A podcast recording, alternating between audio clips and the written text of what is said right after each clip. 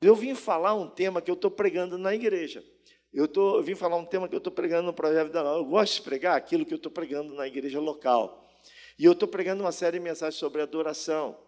E essas mensagens se renovam na minha vida cada dia, cada dia.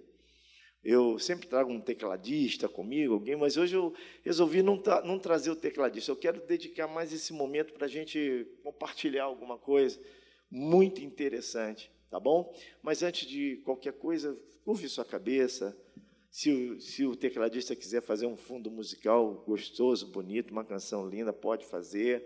E nós vamos estar orando ao Senhor. Você diz, fala para o Senhor, Senhor, torna a tua palavra mais clara, meu ouvido, minha mente, meu coração. E glória a Deus também, eu quero louvar a Deus pela vida da minha esposa, a pastora Márcia Teixeira.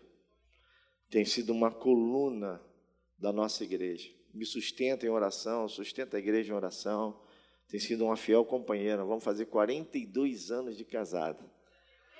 Casados. Para a glória do nome do Senhor. Quando lembrar de mim, lembra dela também, e lembra do projeto Vida Nova. Estou cercado de companheiros ali no projeto Vida Nova, homens incríveis que vocês precisam conhecer, leais e fiéis. Glória a Deus. Feche os seus olhos. Diga para Deus, Deus, que a tua palavra se torne mais clara em minha mente, no meu coração. Fala para mim nessa manhã no poder do nome de Jesus.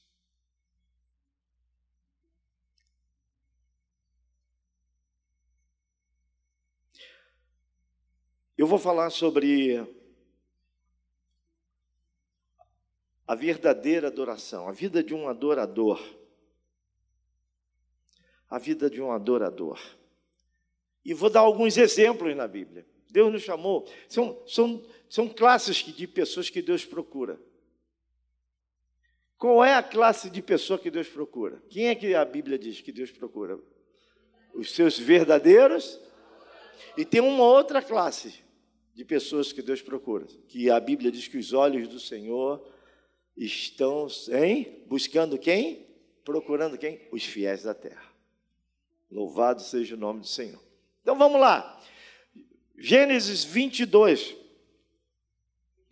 E, e aconteceu, versículo 1, e aconteceu depois destas coisas que provou Deus a Abraão e disse-lhe a Abraão, e ele disse, eis-me aqui, e disse-lhe, Abraão, ele disse, eis-me aqui, e disse, toma agora o teu filho, o teu único filho, a Isaac, a quem amas, e vai-te à terra de Moriá, e esforce-o ali em holocausto, sobre uma das montanhas, e oferece-o ali em holocausto, sobre uma das montanhas, que eu te hei de mostrar.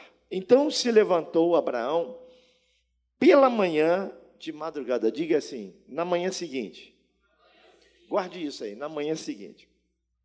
E albardou o seu jumento e tomou consigo dois dos seus moços, Isaac, seu filho, e fendeu lenha para o holocausto, e levantou-se e foi ao lugar em que Deus lhe dissera.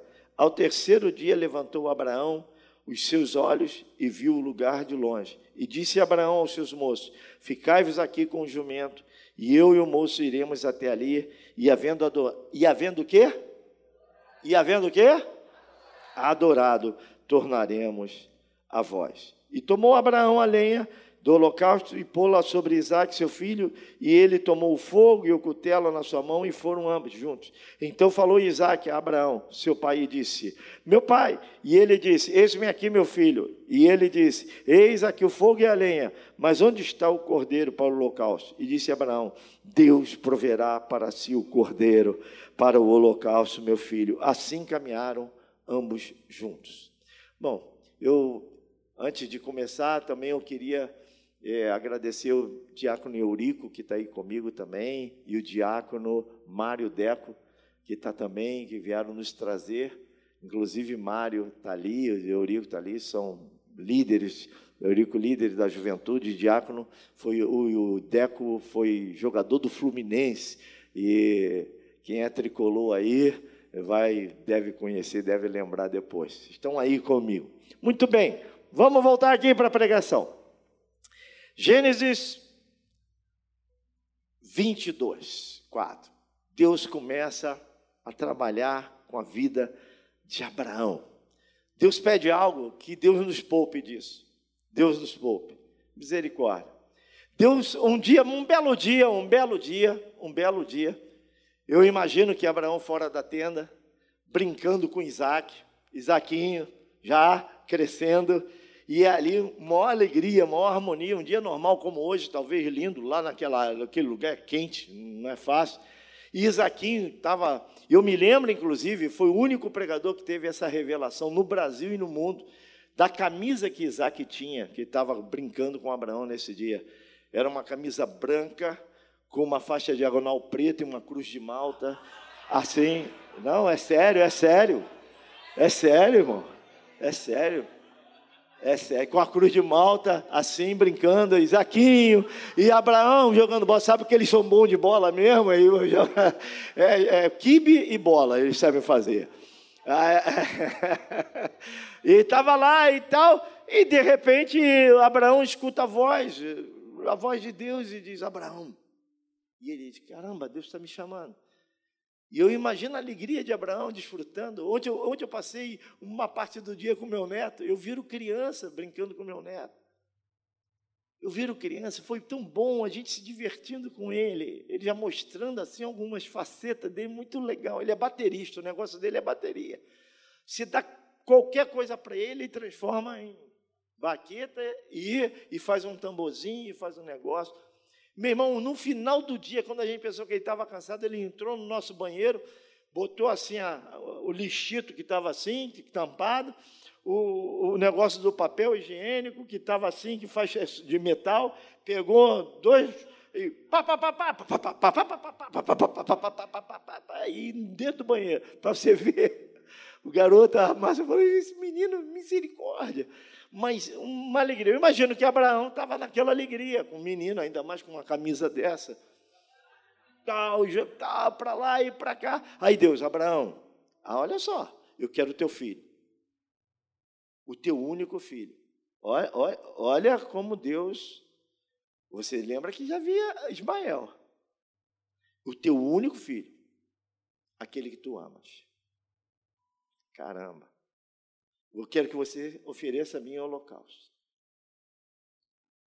Deus não deixou dúvida. Você lembra da história de Abraão? Deus tinha prometido um filho, filho da promessa, né? que seria Isaac. E Abraão foi e gerou Ismael. Sabe, irmãos? Abraão não soube esperar no Senhor. Abraão quis dar um jeitinho. Tem muito crente querendo dar jeitinho. Tem muita coisa que ainda não aconteceu na sua vida ou deu errado porque você tentou ajudar Deus a dar um jeitinho. Deus não nos chamou para gerarmos Ismaéis. Deus nos chamou para gerarmos Isaques. Aleluia. Isaac quer dizer sorriso, alegria. E a alegria do Senhor é a nossa força. É isso aí.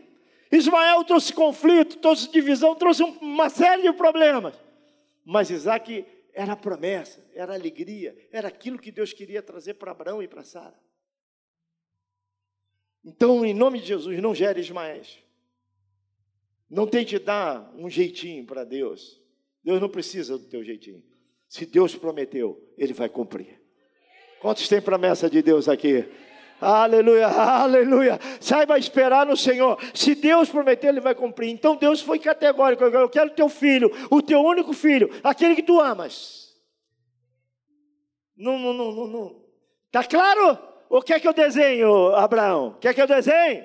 Não, Abraão já entendeu. Agora, o que me espanta, o que me chama a atenção nesse tempo é que na manhã seguinte, não foi um pedido comum, não foi um pedido de 100 reais, não foi um pedido de oferta, como o pastor da. Oh, vou dar uma oferta aqui para a missão, dar uma oferta aqui para ele. Não, não. Ele pediu um filho. Um filho. Meu irmão, você não dá uma camisa. Você tem dificuldade de dar uma camisa para alguém? Às vezes aquela camisa toda amarrotada, já que está em lá, tu fica com dificuldade de liberar o armário. A gente tem dificuldades, umas dificuldades que, misericórdia, como é que você vai dar filho? Um filho, quem é mãe aqui? Quem é mãe? Quem é pai aqui? 30 filhos, Senhor, filho da promessa, sabe? Tu, tu mudas o meu nome, isso é uma incoerência, né? É uma incoerência, é um absurdo. Tu mudas o meu nome de Abrão, que é pai de, é, das alturas, e bota Abraão, que é pai de uma multidão, e diz que em mim serão benditas todas as famílias da terra, e o único que eu tenho que tu dizes mesmo que é o único que tu pedes. Ele agora, como é que vai ser? Que família que vai, vai, vai, vai, vai prosseguir depois da nossa? Como é que vamos gerar famílias? Aí Abraão não pede confirmação. Abraão não fala, eu vou na casa da irmã Terezinha, Joaninha, Mariazinha, qualquer coincidência, qualquer hein? coincidência, é mera coincidência, qualquer coisa aí parecida é mera coincidência. Aí imagina, não vai na casa da irmã Joaninha, não vai na casa da, da irmã Terezinha, não vai na casa da irmã Mariazinha, não vai, na, não vai em lugar nenhum. Diz que na manhã seguinte, Abraão se levanta para cumprir aquilo que Deus tinha mandado ele fazer. O que tem gente dentro da igreja que Deus já mandou você fazer e você até hoje está dizendo, confirma, Senhor. Fala, Senhor Deus, eu já falei, não vou falar mais não. Eu já disse.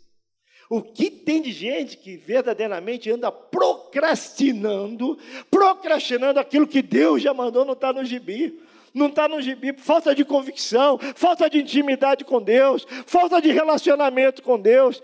No dia seguinte, a Bíblia diz: na manhã seguinte, Abraão se levantou de madrugada e foi cumprir aquilo que Deus tinha falado para ele fazer. É muito sério isso, irmãos. Não era pouca coisa que Deus estava pedindo de Abraão, não. Era muita coisa, era o Isaac. Eu não sei qual é o seu Isaac. Eu não sei. Mas era muita coisa. E você não vê Abraão murmurando. Você não vê Abraão murmurando. Abraão podia ponderar com Deus. Talvez se, se fosse eu, eu ponderaria com Deus, talvez eu. Peraí, Deus, peraí, peraí, peraí. Isaquinho é minha alegria, eu brinco com ele todo dia aqui, cara. Como é que vai ser isso agora, viver sem esse cara?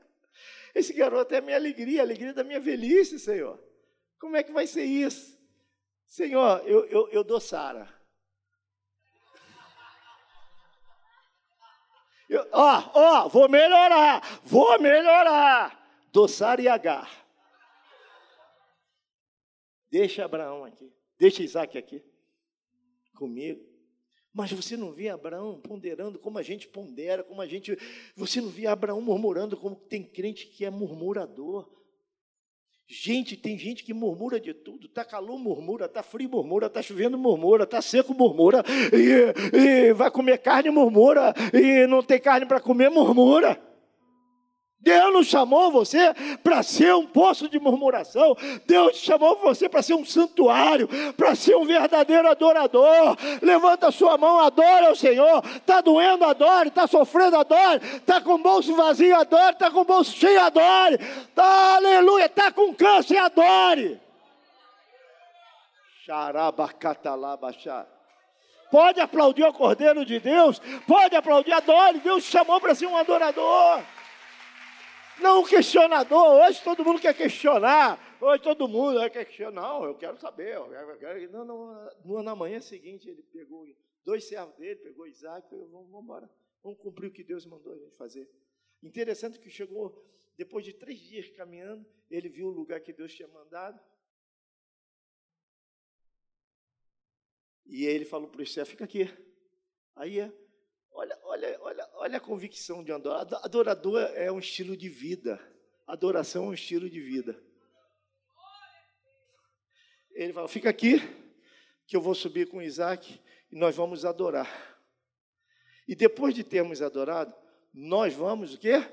Tornar voz. Ele não falou no singular. Eu, eu vou deixar Isaac lá e vou voltar e a gente volta. Eu vou lá e volto. Não, ele falou: nós tornaremos a voz. Você pode dar glória a Deus por isso? Convicção. Vida de adorador, convicção, meu irmão. Convicção, convicção, aleluia, aleluia, aleluia, aleluia. Convicção. Aí, aí ele, ele vai, aí Isaac faz a pergunta, uma das perguntas mais cruéis que ele podia fazer naquele momento, inocentemente, eles subindo o monte, lá é monte, aqui é morro, né? Não sei porquê, aqui é tudo morro, lá é monte. Eles subindo o monte, Aí, ei, aí meio, Isaac olhou, pai, papai, papai, oh, o senhor falou que ia adorar, eu escutei, o senhor falou que ia adorar, e quando o senhor vai adorar, o senhor oferece sacrifício. E aqui, ó, estou com fogo aqui, estou com a lenha aqui, está o cutelo na minha mão, tem tudo aqui. Cadê o cordeiro? Você esqueceu do cordeiro, pai. Aí Abraão olha para ele, misericórdia, misericórdia.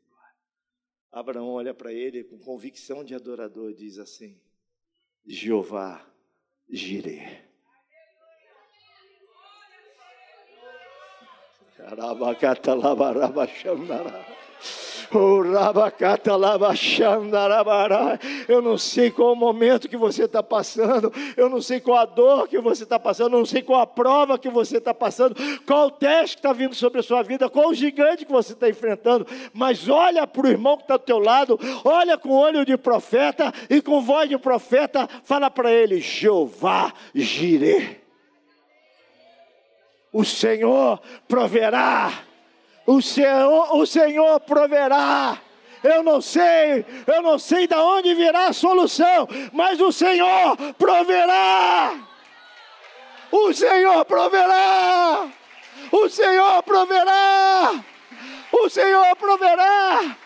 O nosso papel aqui é adorar. E a parte de Deus é a provisão. A adoração vai gerar provisão, meu filho. Adoração gera provisão. Aleluia. Oh, glorifique o Senhor, Maranata. Maranata, glorifique o Senhor. Levante a voz, adore o Senhor. Chorando, adore o Senhor. Sorrindo, adore o Senhor. Eu estou com dor, pastor, adore o Senhor. Eu fui traído, adore o Senhor. Xarabacata. Você já sabe o final dessa história toda. Eu só queria dar esses exemplos para adoração, para adorar. Vamos, vamos passar para outro texto de adoração. Você sabe que o que Deus fez com Abraão. Vamos passar para outro exemplo de adorador. Abra lá sua Bíblia em Jó. Jó. Capítulo 1.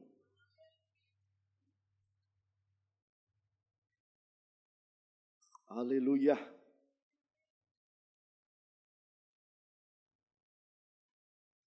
Versículo 13. E sucedeu que um dia seus filhos e suas filhas comiam e bebiam vinho na casa de seu irmão primogênito. Que veio um mensageiro a Jó e lhe disse: Os bois lavravam e as jumentas passiam junto a eles. E eis que deram sobre eles os sabeus e os tomaram e os moços feriram o fio da espada, e eu somente escapei para te trazer a nova. Estando este ainda falando, veio outro e disse: Fogo de Deus caiu do céu e queimou as ovelhas e os moços e os consumiu, e só eu escapei para te trazer a nova. Estando ainda este falando, veio outro e disse: Ordenando os caldeus, três bandos deram sobre os camelos e os tomaram, e os moços feriram o fio da espada, e só eu escapei para te trazer a nova. 18.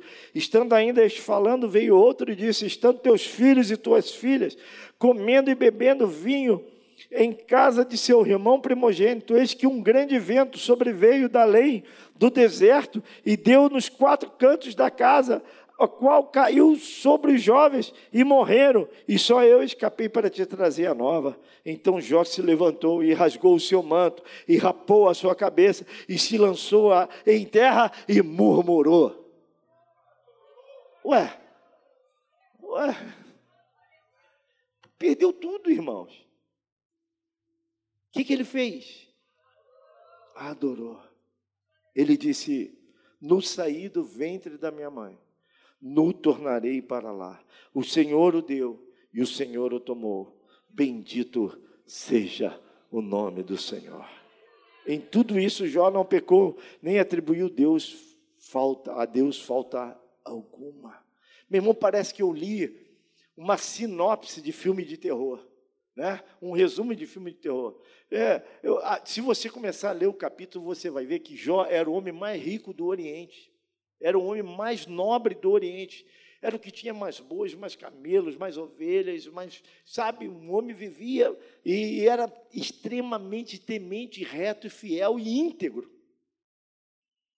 E ele ficava tão preocupado com os filhos que ele fazia sacrifício em favor dos filhos. De repente meus filhos podem estar errando assim, eu não quero que aconteça nada com eles, vou oferecer já um sacrifício. Chama sacrifício preventivo. Ele fazia um sacrifício preventivo para não deixar Deus irado contra os filhos, para proteger os filhos. Homem, homem tremendo, homem tremendo, íntegro, reto. A Bíblia diz, a Bíblia dá testemunho dele, íntegro, reto, fiel, e o mais nobre entre todos os do Oriente, o mais rico entre todos os Orientes. E num belo dia, talvez um dia, talvez normal, aí começa notícia ruim. Já viu notícia ruim? Já viu? Hein? Tu chega em casa, ó, escangalhou o ar-condicionado. E, e o ventilador não quer ligar também, não. E o liquidificador, beleléu. Meu Deus, aí vai um atrás do outro, só notícia ruim. Né? E notícia ruim é assim, é uma coisa terrível, e chega rápido. E chega muito rápido. Daí está lá, ele falando, tal, tal, tal, tal, tal. Aí vem um, daí tá, ah, os filhos comemorando, comendo e bebendo vinho na casa do irmão, celebrando e tal, festa e tal. Interessante, o que, que, me chamou uma das atenções também nesse texto é que o que aconteceu no dia de Pentecoste aconteceu na vida de Jó. Caiu fogo, veio o vento dos quatro ventos, só que era tudo do diabo aquele troço. Aquilo tudo era enviado do diabo. Então, muito cuidado. Tem hora que você pensa que é Deus que está fazendo, mas é o diabo. É muito tênue essa linha. É, um, é espiritual. Você tem que ter discernimento. Ó, caiu fogo, né? Viu? Caiu fogo e consumiu lá o gado dele lá. Depois veio os ventos dos quatro cantos e derrubou a casa e matou os filhos. O que, que aconteceu no dia de Pentecostes? E de repente, um som como que de um vento veemente, impetuoso, que entrou, só que aquele vento era é, do Espírito, amém? Você pode dar glória a Deus, do Espírito de Deus, e é um evento que veio para edificar, para modificar, para transformar, esse veio para destruir. Aquele era o Senhor que estava mandando, isso aqui era o diabo que estava querendo destruir a vida de Jó, assim como ele quer destruir a minha e a tua vida. Então, muito cuidado. Muito cuidado para você ter discernimento quando é Deus e quando é o diabo. Tem hora que não é Deus coisa nenhuma. Tem hora que é Deus, que é o diabo que está fazendo. E tem hora que não é o diabo coisa nenhuma. Porque tem muitas, muitas vezes a gente comemora vitórias que são verdadeiras derrotas para Deus. E muitas das vezes, muitas vezes, a gente comemora derrotas que são vitórias para Deus. Se inverte. A gente comemora vitórias que são derrotas para Deus. Às vezes a gente chora por derrotas que são verdadeiras vitórias para Deus. E aí, vamos, vamos prosseguir. Aí Jó escuta aquilo tudo, Jó escuta aquilo tudo. Depois, no final, enquanto estava matando boi, camelo, ovelha, matava todos os servos que estavam cuidando desse negócio. No final, para jogar pá de cal, veio um último e falou assim: Olha, teus filhos aí. Quem? O que, que aconteceu com meus filhos? Teus filhos estavam na casa do teu irmão. Veio um vento, destruiu a casa, caiu sobre eles. Nem filhos mais você tem. Que doideira, irmão. Sabe quantos filhos Jó tinha? Dez. Sete homens e três mulheres. Morreram os dez. Morreram os dez. E Jó raspa a cabeça, rasga o manto, se joga e diz: Nu saí do ventre da minha mãe, nu tornarei para lá. O Senhor deu, o Senhor tomou, Bendito, bendito seja o nome do Senhor. Irmão, guarda isso que eu vou falar para vocês. Nós somos a voz profética de Deus. Você tem que usar a voz profética do Senhor, que o Senhor deu para a igreja, porque Deus trabalha com a nossa voz profética, mas o diabo trabalha com a murmuração do povo. O diabo pega a murmuração do povo e trabalha, mas Deus age através da nossa voz profética eu fiquei pensando assim, caramba, é muito duro isso tudo que aconteceu. muito duro. Isso é vida de adorador. Vida de adorador não depende de sol, não depende de chuva. Vida de adorador não precisa de, de, de, de dinheiro ou, ou, ou, dureza, não, de, de beleza ou de feiura. Vida de adorador é vida de adorador. Em qualquer momento você adora, você adora, você adora. Aleluia, é um estilo de vida. Eu me lembro do meu velho pai. Meu velho pai, toda vez que eu prego essa mensagem, eu me lembro dele. Chegou meu velho pai, eu tinha uma, nós, nós somos uma família de advogados. E eu trabalhava com ele num escritório de advocacia. O meu pai um dia é, anda, ele andava, tinha um dia que eu falei, pai, para um pouco aqui no escritório, se eu não parei, ele era ativo, ele tal, pá, pá, andava. Um dia ele disse, Ezequiel, vem cá, eu estou com uma dorzinha aqui nesse dedinho aqui, eu acho que é uma feridinha. Está me incomodando muito. No outro dia ele veio, já não veio de sapato, veio de chinelo naquele pé. A meia de chinelo, falei, pai, que foi? Piorou, Ezequiel, piorou, está doendo.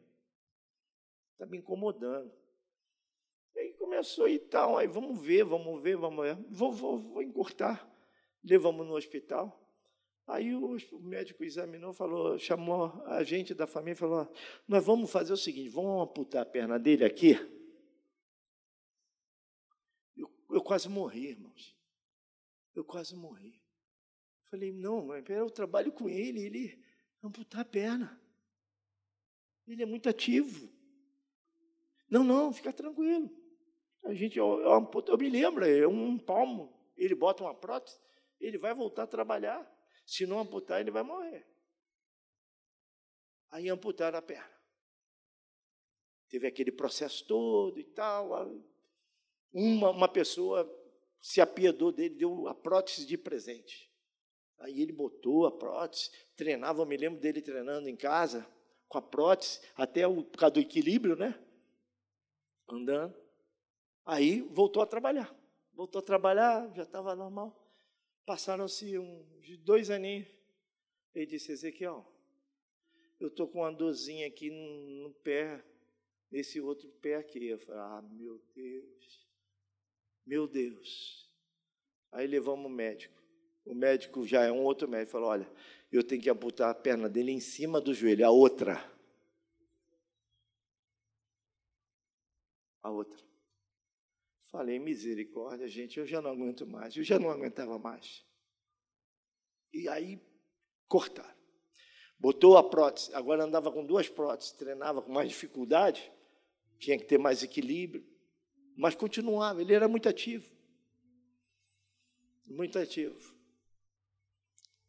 muito ativo. Mas antes, antes de cortar a perna aqui, o médico tentou ainda poupar e cortou quatro dedos. Mas não deu certo. Aí falou: vamos cortar em cima. Para resumir, irmãos, eu entrava no hospital, meu pai, meu pai era um homem saudável e tal, de repente ele ficou desse tamanho, no leito. Tinha dias que eu ia visitar o meu pai, ele falava assim: Ezequiel, Deus me mostrou, Deus está me preparando para ir para o céu. Lá no céu eu vou ter minhas duas pernas. falei, é mesmo, pai? É. Deus me mostra as coisas e ele fala assim para mim: conta até aqui aos teus filhos, à tua esposa, mas daqui para lá você não pode contar mais. Eu, eu vou contar o que Deus está me mostrando, até aí contava as experiências tremendas que eu tive com Deus. Experiência que quando ele tinha as duas pernas não teve. E depois ele começou a ter uma experiência assim fora do comum com Deus. Olha que coisa, olha que situação. Lá no céu, Ezequiel, vou ter minhas duas pernas. Eu falei, é, pai, é. O diabo, Ezequiel, entrou aqui na sala e tentou me esbofetear. Virou para mim e disse: Está vendo aí, João? O que, que adiantou você pregar o Evangelho? O que, que adiantou você ganhar um monte de jovem para Jesus, ganhar família, ficar. Fazer... Olha, olha a tua situação como está. Ezequiel, que afronta do diabo. Mas ao mesmo tempo, quando olhei para o outro lado, vieram anjos ao meu redor, ao meu favor. cercaram, me cercaram e me consolaram. aleluia. Aleluia, aleluia, me consolaram, Ezequiel. Deus está me preparando para a gente jantar, para a gente almoçar, para a gente viver lá no céu. Já já eu vou estar com Ele na glória. Teve um determinado momento que aquilo foi se agravando, aí tivemos que interná-lo. E eu ia visitar meu pai, e eu, antes de visitar, eu tinha que fazer uma cara boa para não assustar ele, porque eu estava extremamente apavorado, extremamente machucado com aquilo tudo e, impressionado porque eu não via meu pai murmurar, eu não via meu pai murmurar, eu não via meu pai reclamar, eu não via simplesmente eu, eu, eu, a convicção que ele daqui a pouco eu vou estar no céu e vou estar com as minhas duas pernas e o meu redentor está vivo e o Senhor é bom. Aleluia, o seu amor dura para sempre. Eu não via murmurar. E aí eu entrava antes de entrar no quarto, eu, eu respirava fundo, eu me lembro, eu me escondia assim, aí eu respirava fundo para mudar o semblante, para entrar com a cara boa, para dizer que eu estava tranquilo e tal. Aí estava, ei, pai, tudo bem, tudo bem. Aí ele estava adorando, estava adorando. Jesus, Jesus, estava adorando. Ele cantava um hino que o Jimmy Swaggart cantava. Jesus, Jesus, Jesus. Eu não sei se vocês lembram desse hino. Pai, Pai. E o tempo todo eu falei, ué, pai, está cantando. É, estou adorando, estou adorando o Senhor. Deus é bom, Ezequiel. Deus é bom. Daqui a pouco eu vou estar com ele lá na glória. Eu ia consolar o meu pai e saía consolado. Eu ia consolar meu pai, aí é consolado. Eu falei, caramba, que vida é essa? Que estilo de vida é essa? Sobrenatural. O que, que a gente reclama de tudo? Por que a gente acha ruim de tudo? Por que a gente fica pulando de igreja para lá e para cá toda hora? Porque nada te atende. Porque sempre está tudo ruim. Por que não adorar? Por que não resgatar esse estilo de vida? Não importa, nós somos peregrinos aqui na terra, nós vamos morar para sempre com o Senhor. Nosso nome está escrito no livro da vida, isso vai passar. Isso vai passar. Isso vai passar. Vira para o teu irmão. Não sei o que você está passando, mas isso vai passar. Isso vai passar. Isso não. Isso vai passar. Orava canta lava xandaraba garaba. Orava xandaraba garaba. Eu perdi o meu irmão nessa pandemia. Meu irmão, meu amigo, meu companheiro. Quatro anos mais velho que eu, e eu, eu, eu sou caçula da família, e éramos cinco: meu pai, minha mãe, minha irmã, meu irmão e eu. Meu pai morreu, minha mãe morreu, minha irmã morreu. E ano, é, um ano e pouco, meu irmão morreu. Com essa pandemia aí. Ele vivia comigo, e todos que me conhecem sabem disso. Andava comigo, Israel. Pastor Israel Teixeira. Gravamos Povo Barulhento, pastoreávamos juntos, enfim, fazíamos tudo juntos.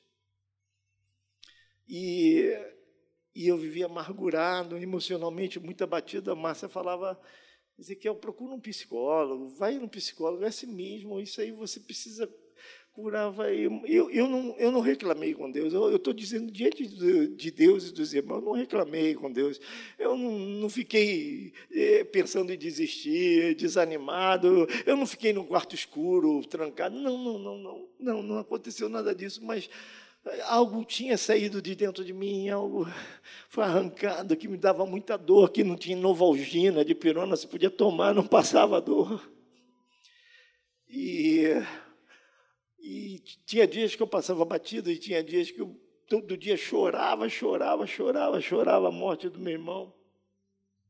E sábado passado eu estava vindo de uma viagem com um pastor, e de repente eu, eu fui tomado por um choro compulsivo, compulsivo, eu chorava, eu gemia, eu pedia a Deus me ajuda, por favor, me ajuda. A dor da saudade é muito forte, é muito grande. Me ajuda, me ajuda. Porque tudo me lembrava. Eu abri os documentos, vi a assinatura dele, abri os documentos. Ele era o nosso advogado, ele era advogado da igreja, ele fazia os meus documentos, fazia tudo a assinatura dele. E aí eu vi o carinho que ele fazia. Eu falei: caramba, eu fiz isso aqui com tanto carinho para não dar problema. Olha que legal. Aí lembrava, falei: meu Deus, como é que foi acontecer isso? Em três dias. Internou num dia, depois, dois, três dias morreu. Falei, como é que foi acontecer isso? Eu chorava muito dentro do carro. E eu estou pregando na igreja sobre adoração, adoração. Isso foi no sábado, no domingo acordei, peguei a Bíblia, fui estudar mais, orar e tal, que eu ia pregar à noite e continuar a série de mensagens. E eu comecei a me lembrar, e vi a história de Jó, e o Espírito Santo falou para mim: Você já adorou? Você não reclamou, você não murmurou, você não bronqueou, você não questionou Deus, mas você não adorou. Adore ao Senhor, adore pelo tempo que vocês viveram juntos, adore pelo que Ele fez, adore pelo que Ele representou para você, adore que ele, pelo que Ele representou para a igreja. Sai adorando, meu irmão. Eu saí na minha casa, levantando a minha mão, falei: Nunca adorei, é verdade. Aí comecei a adorar a Deus, adorar, eu te adoro, eu te adoro, Senhor. O Senhor deu, o Senhor tomou. Bendito seja o nome do Senhor. Hoje eu quero fazer a mesma pergunta: Você já adorou? Você já adorou. Você já adorou. E aquele momento ficou muito claro para mim. Eu fui pregar de noite na igreja, irmãos. O culto não terminou. Eu, eu saí do púlpito. Os irmãos vieram para frente, continuaram o culto, adorando, adorando, cantando, cantando. Não terminou o culto. E foi algo assim: o céu desceu na igreja. Eu creio que muitas pessoas foram curadas. E eles pensavam que o pastor era super-homem, que o pastor não chorava, que o pastor não sentia. Quando eles olharam o meu testemunho, quando eu falei isso para eles, falei: caramba, o pastor chora, o pastor sente dor, caramba, pastor, caramba, o pastor tem problemas emocionais, caramba, caramba, ele é homem igual a gente, ele é um ser humano igual a gente. Eu não sei o que, que deu na igreja, eu só sei que o seguinte, irmãos, um chororô, uma. Aí, aí, entrou um espírito de adoração na igreja, as pessoas foram para o altar adorar, glorificar a Deus. Eu fui para o gabinete e o povo continua adorando ao Senhor. Ingratidão. E eu entendi que naquele momento Deus começou a me curar. Falei, eu creio que começou a minha cura aí. A cura aí. Eu tinha que adorar o Senhor, adorar a Deus. Adorei a Deus. Aleluia. Vamos terminar a pregação. Abra lá em Atos dos Apóstolos para terminar, você, esse, para concluir essa parte de Jó, se você for lá no último capítulo, você vai ver que Deus deu tudo em dobro para Jó.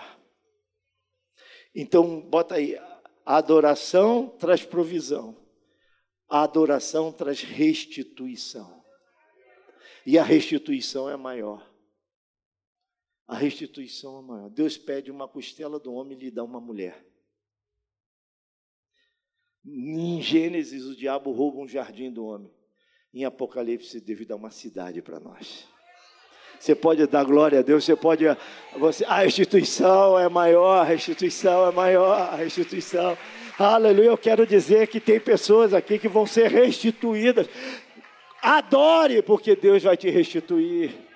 Adore, aleluia, Deus vai restituir. Olha, foi tão linda. A Bíblia diz que deu tudo em dobro para ele e voltou a dar os dez filhos para ele, sete homens novamente, três mulheres. Só que as mulheres não tinha mais mulher bonita no mundo do que as filhas de Jó. Não existe. Se tivesse concurso de Miss Universo, as três ganhariam em primeiro lugar.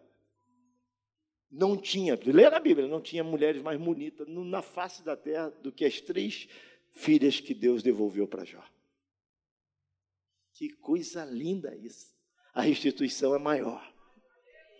A restituição é maior. Louvado seja o nome do Senhor. Você pode dar glória a Deus. Vamos, vamos dar um aplauso de adoração para o Senhor. Um aplauso de adoração. Um aplauso de adoração. Aplauda dando glória a Deus. Aleluia. Aleluia. Ele, ele pede uma costela do homem e dá uma mulher. o diabo rouba um jardim e ele dá uma cidade para gente no final.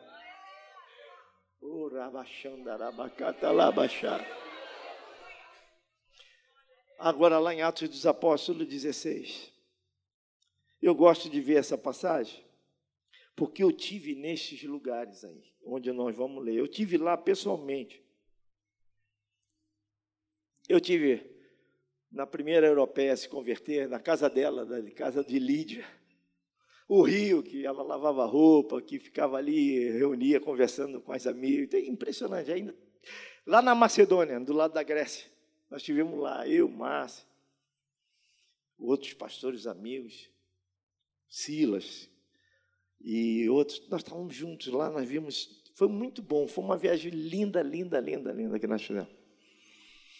Aí, é Atos dos Apóstolos 16, versículo 23. Vamos ver.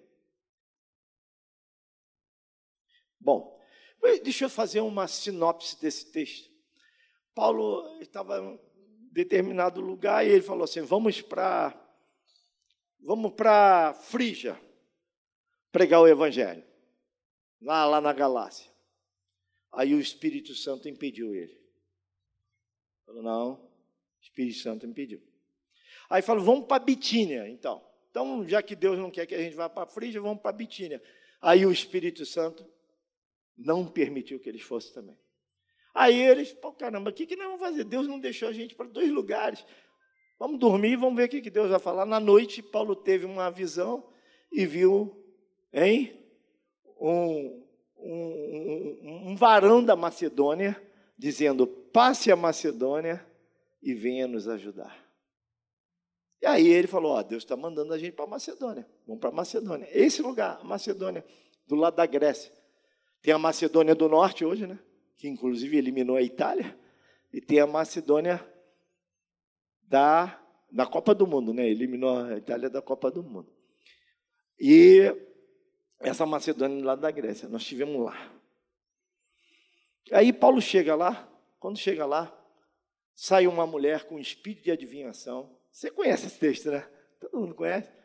Aí ele teve, nessa viagem, para mais ou menos você ter uma ideia, estava Paulo, Silas, Lucas, estava com eles também. Algumas pessoas com eles estavam lá. E na rua, e todos os dias quando eles saíam, essa mulher saía assim, olha, esses homens são verdadeiramente servos do Deus Altíssimo.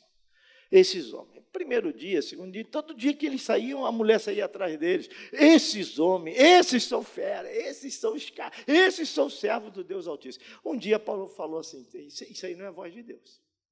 Essa mulher tem um espírito falando coisa boa. Sabe o que é isso? Bajulação. Cuidado com os bajuladores, são eles que traem. bajulação. A mulher estava atrás dele, olha, meu irmão, se é hoje, hoje nós estamos vivendo uma vaidade sem precedente. Se hoje somos os pregadores dessa geração, é, vem tirar uma selfie comigo, então, vem cá, sou eu cara, é, então vamos tirar uma selfie, vamos tirar isso, vamos tirar. A mulher vinha atrás dele e ele teve discernimento, discernimento. Falei, isso não é a voz de Deus. Isso não, isso é um espírito que não é de Deus. Voltou e repreendeu aquele demônio. Por ele repreender aquele demônio, aquele espírito de adivinhação foi embora da mulher. A mulher era uma atração turística da cidade. A mulher trazia um movimento financeiro, turístico. Tinha senhores e tudo que viviam a vida, ganhavam, lucravam muito em cima daquilo tudo ali, né? E pronto, acabou aquilo tudo por causa de Paulo. Silas, os seus companheiros, que tiveram discernimento e repreenderam aquele demônio da mulher. Bom, acabou aquilo tudo. Conclusão: veio mídia toda em cima de Paulo, veio, veio magistrado, veio polícia, veio todo mundo acusando, esses caras estão aqui perturbando a gente, estão perturbando. Foram presos, açoitados, apanharam igual boi ladrão em praça pública, e no final botaram ele no, no, no cárcere, pegaram Paulo e Silas, eu não sei como Lucas escapou, mas pegaram Paulo e Silas e botaram no cárcere interior. Eu tive lá no cárcere interior. O cárcere interior era a prisão da prisão. É onde saía o número um e o número dois dos presos. Entenderam o que eu falei? Pipi e o popô dos presos descia ali e era ia passava por cá. Eu tive lá, tá tudo em ruína, tá tudo em ruína. E eu vi muitos arqueólogos, inclusive lá eu vi eh, eh, um, na, na, hora um, um, um arqueólogo dobrou o joelho Caiu um quebrantamento nele, aceitou Jesus na hora, ele descobriu alguma coisa, ele levantou a mão, começou a glorificar o Senhor. E nós fomos ver o que está vendo. Esse homem aceitou Jesus agora, porque ele viu coisa, ele viu coisa que só Deus pode fazer aqui. E a gente ficou admirado na hora que a gente estava lá. Bom, aí estava lá e tal. Aí a Bíblia diz: vamos ler o texto aí para você entender? Vamos ler o texto? Vamos ler o texto.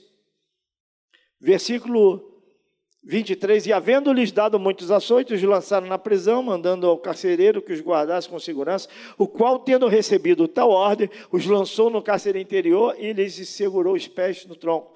Perto da meia-noite, Paulo e Silas oravam e cantavam hinos a Deus, e os outros presos os escutavam. E de repente sobreveio um tão grande terremoto que os alicerces do cárcere se moveram e logo se abriram todas as portas e foram soltas as prisões de todos. Acordando o carcereiro, vendo abertas as portas da prisão, tirou a espada e quis matar-se, cuidando que os presos já tinham fugido. Mas Paulo clamou com grande voz, dizendo: Não te faças nenhum mal, que todos aqui estamos. E pedindo luz, saltou dentro e todo trêmulo se prostrou ante Paulo e Silas, e tirando-os para fora, disse: Senhores, que é necessário que eu faça para me salvar? Eles disseram: Crê no Senhor Jesus Cristo, e serás salvo tu e a tua casa. Aí já já estava no, no momento que Paulo tinha sido, enfim, né, apanhou e tal, mas você não vê Paulo e Silas murmurando. Aí eles estavam meia-noite, meia-noite na prisão, o que, é que eles estavam cantando? Diga comigo, oravam e cantavam. Então vou fazer uma equação: oração mais cântico igual adoração. Oração mais canção igual adoração. Estavam o quê? Adorando a Deus. Qual hino que eles deviam estar cantando? Interessante. Mais perto quero estar, meu Deus, de ti. Vitória a Deus dará a mim, eu sei. Qual hino? Eles estavam cantando hino, um preso não, eu, os dois presos no cárcere interior, pipi, popô, no, ali eh, passando por eles, e eles ali cheios de marcas, cheios de dor, meia-noite. Meu irmão, meia-noite não era nem, nem a hora nem de você cantar na tua casa. Porque se você começar a cantar na tua casa, o vizinho vai gritar lá: Ô, ô! É ou não é? Ô, ô, ô, tem criança aqui, eu quero dormir. Meia-noite. Cantar meia-noite. E outra coisa, prisão é uma tipologia do inferno. E prisão não é lugar para ficar cantando. Lugar, prisão é um lugar de dor e de choro, de tristeza e de solidão. Mas o que, que Paulo e Silas faziam? Hein? Hein? Orava e cantava a Deus. Imagina, Senhor, nós estamos aqui, nós, nós cremos em Ti. Tu estás conosco, está doendo, mas nós estamos te louvando, nós estamos te adorando. Né? Talvez se fosse um de nós, estava assim, ô Silas, tu é um pé frio. Nunca mais viajo com você, seu safado. Nunca deu errado. Agora eu apanhei pra caramba por tua causa. Ou ao contrário, Silas, o Paulo, não faço mais nenhuma viagem contigo. Eu nunca apanhei tanto na minha vida, cara. Estou com um lombo doendo aqui, cara. Eu tomei muito tapa na cara, rapaz. Eu saio fora, você, você é maluco, cara. Me traz para essas furadas. Você não via? Ele, um repreendendo o outro, um reclamando com o outro. Eles, o que, que eles faziam? Adoravam o Senhor. Adoravam o Senhor. Injustiçado, né? Doloridos. Eles estavam nessa situação porque tá, pregaram o evangelho e expulsaram um demônio. Aí o pastor Paulo Brito manda vir aqui expulsar todos os demônios daqui. Manda eu curar todos os enfermos. Né? Eu vou sair dali e vai estar a Polícia Federal me esperando. Por causa deles verdadeiramente destruírem um ninho do inferno. Ninho do inferno, eles estavam nessa situação, mas ao mesmo tempo eles tinham convicção: é isso que a igreja tem que resgatar. Maranata, 50 anos, não perca a convicção de que o Senhor é o Senhor da Maranata de que Deus está aqui, que essa obra do Senhor e ninguém pode parar essa obra. Oh,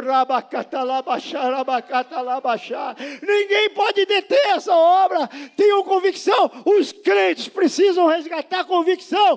Nós estamos desistindo muito fácil. Nós estamos recuando muito fácil. Nós estamos nos conformando muito fácil. Conformar é tomar forma.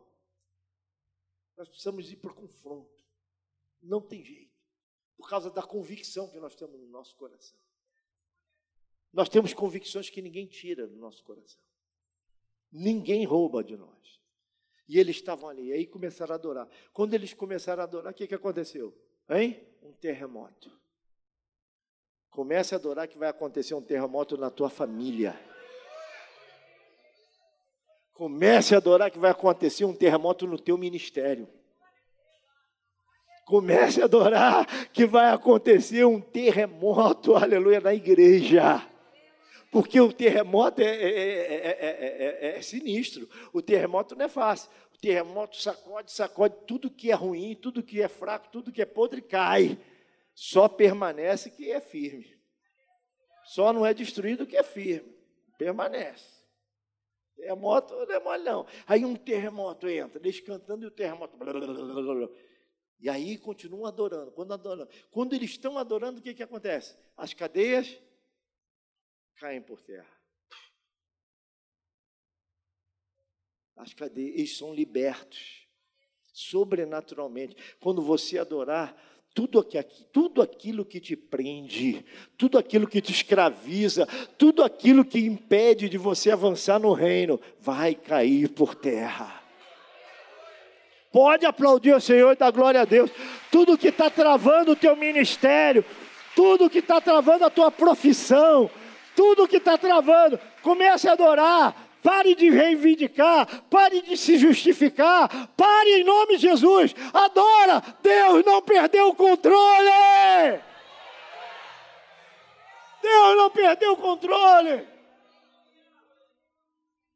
Eu outro dia falei para Deus, Aí começou a acontecer uma série de coisas ruins. Eu falei, caramba, Deus está muito difícil. E começou um monte de coisa, Senhor. Eu, não, eu falei para Deus, eu estou falando para vocês. Eu falei para Deus, Deus, eu não mereço isso. Eu não plantei isso. E tu sabes que eu estou falando a verdade. Eu não mereço e não plantei isso. Sabe o que Deus falou para mim? Você verdadeiramente não merece. Você não plantou, não. Mas você precisa passar por isso porque através disso eu vou te levantar. Através disso eu vou abrir novas conexões. Através disso você vai ver a minha fidelidade e o sobrenatural acontecer na tua vida. Você não merece, mas precisa.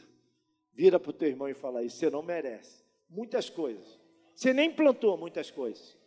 Tem coisa que não tem aquele ditado. Ah, você está colhendo o que plantou. Tem coisas que a gente colhe que não plantou. Não tem o, o, aquele que semeou o joio no meio do trigo? Não foi o inimigo? Hein? O cara semeou o trigo, aí veio de noite o, o inimigo e plantou joio. Na hora de colher vinha, vinha trigo e joio. Eu, eu não plantei isso. Tem coisas que você passa que você não plantou e não merece, mas você precisa. Você precisa. Já tem a resposta daquilo que você estava perguntando a Deus? Eu falei para Deus. Eu imagino Paulo falando para Deus: Eu não plantei isso, Senhor, estava fazendo a tua obra. Senhor já estava fazendo coisa boa, Deus. Mas, mas precisa. Vocês precisam passar por isso. Vocês vão ver o sobrenatural. Vocês vão ver o sobrenatural. Vocês vão ter experiências que vocês nunca tiveram na vida de vocês. Oh, louvado seja o nome do Senhor. As cadeias caem por terra. Aleluia, aleluia. Quando ele adora, quando ele adora, ah, há um terremoto, quando ele adora, os grilhões caem por terra. Ah, quantas vezes eu entrei na igreja e ouvi falar, pastor, parece que está tudo fechado, as portas estão fechadas. Quando eles começaram a adorar, todas as portas que estavam fechadas se abriram. Diga glória a Deus. Sabe por que a porta ainda não se abriu? Porque está faltando adoração. Está faltando, sabe, quebrantamento, irmãos.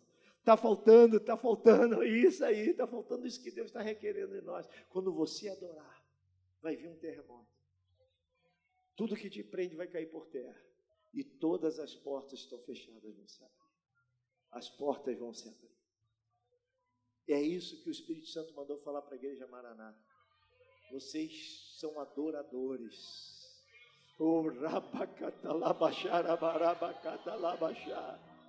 Ah, vocês são valentes de Deus. Valente, você sabe o que quer dizer valente? Sabe o que quer dizer valente? Sabe o que quer dizer valente?